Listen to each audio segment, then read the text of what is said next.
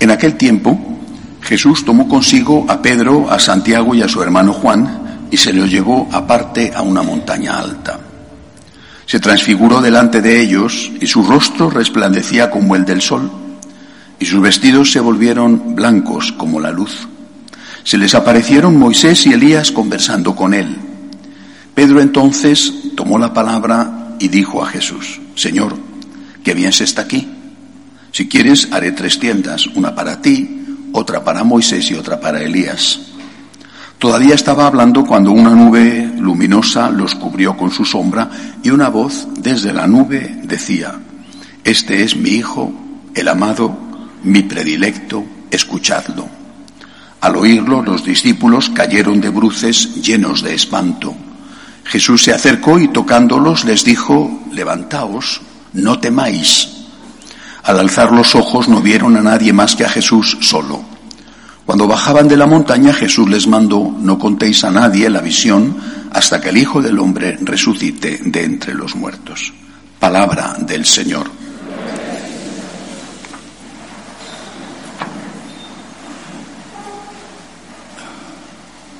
Todos los años escuchamos este relato de la transfiguración del Señor en el Tabor años tiene el mismo mensaje, pero tenemos que aplicarlo, lógicamente, a las circunstancias que vivimos. En este caso, esas circunstancias, entre otras cosas, se llama epidemia del coronavirus. Bueno, hablaré de eso aplicándolo al Evangelio de hoy. Pero primero, ¿qué es lo que nos enseña este Evangelio?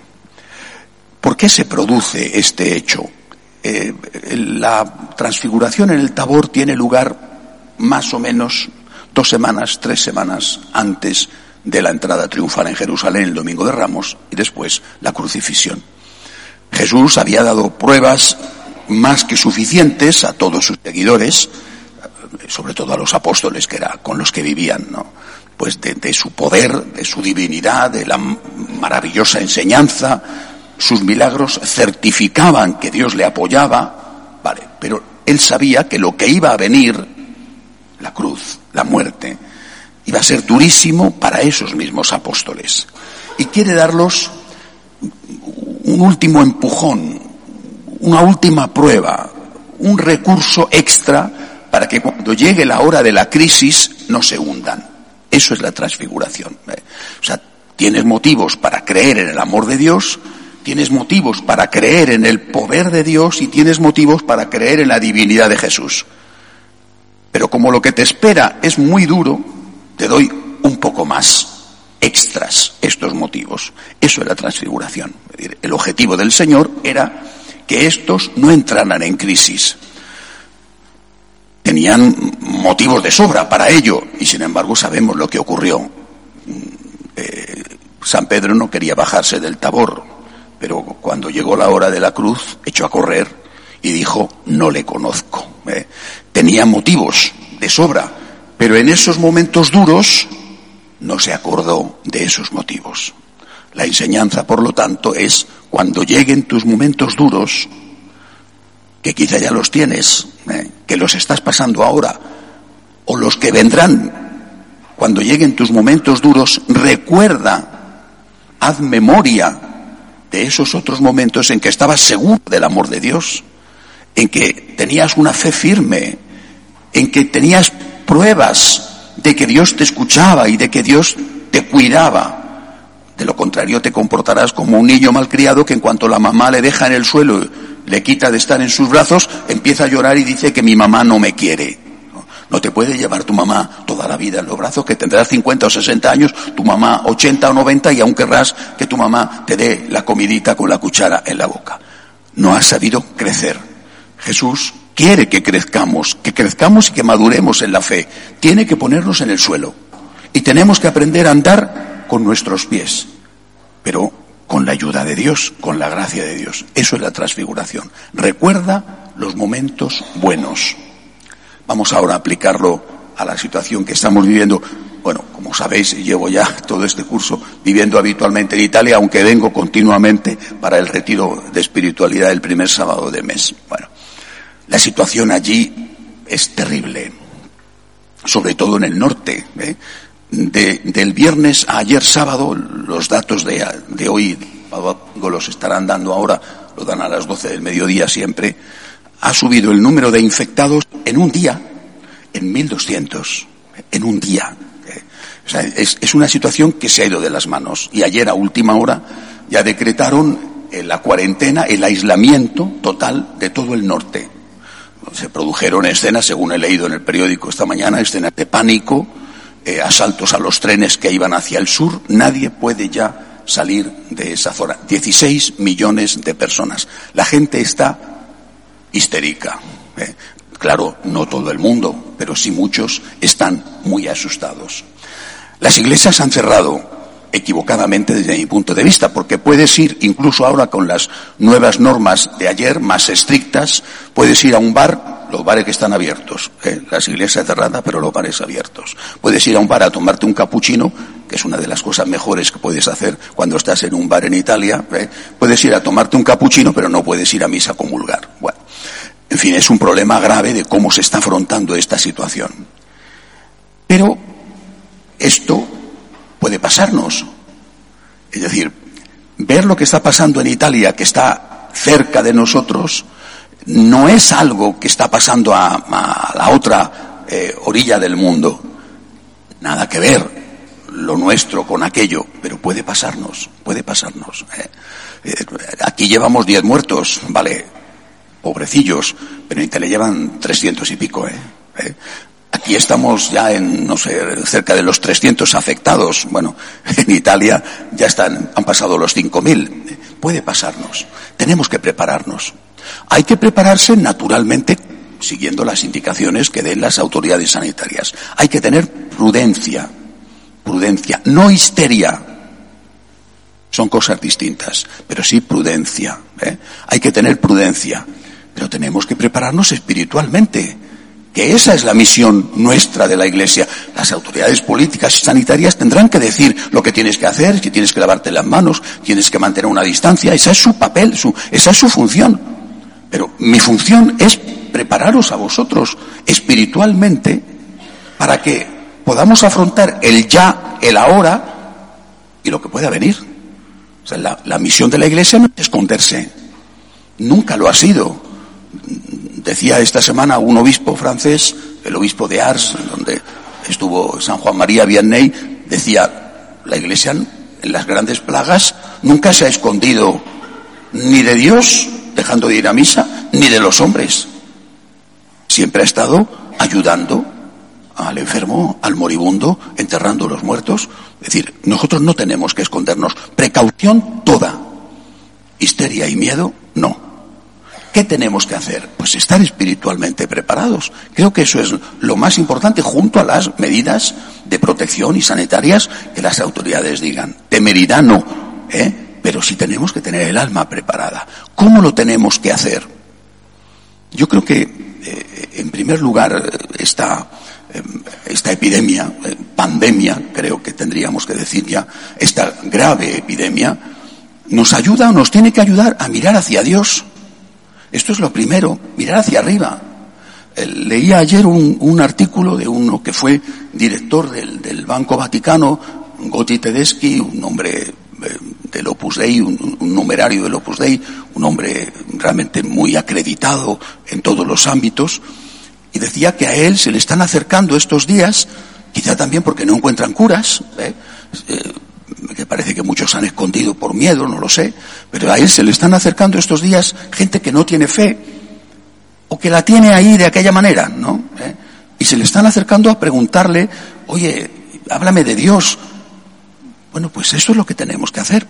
Nosotros prepararnos para estar con Dios y después ayudar a los demás que van a entrar o pueden entrar, y allí ya, repito, han entrado en una situación de pánico y sobre todo los mayores. La, última noticia es que los médicos han dicho que a determinadas personas ya no van a intentar ni siquiera curarlas. Es decir, a los viejos, el que coja el coronavirus, ese supongo que le darán algo para que no sufra, porque tienen los hospitales colapsados. No pueden atender a todo el mundo. Y hablamos de la zona más rica de Italia, que es una de las grandes zonas industriales de toda Europa. Pues tenemos que afrontarlo desde la fe Y tenemos que ayudar a los demás a que lo afronten desde la fe.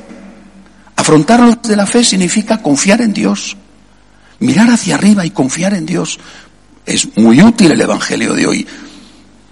¿No tienes en tu historia momentos de angustia? ¿No ha habido en tu pasado situaciones en las que lo has visto todo negro? No por el coronavirus, ¿eh? y a lo mejor no por un problema de salud, que quizá también. Habrá sido un problema familiar, económico, y en esos momentos te ha fallado Dios. Ha pasado momentos muy malos. Bueno, pero si te hubieras alejado de Dios, ¿no habrían sido peores? Porque habrías estado solo, porque no habrías tenido el recurso para luchar, para no rendirte, para no desesperarte, para no amargarte.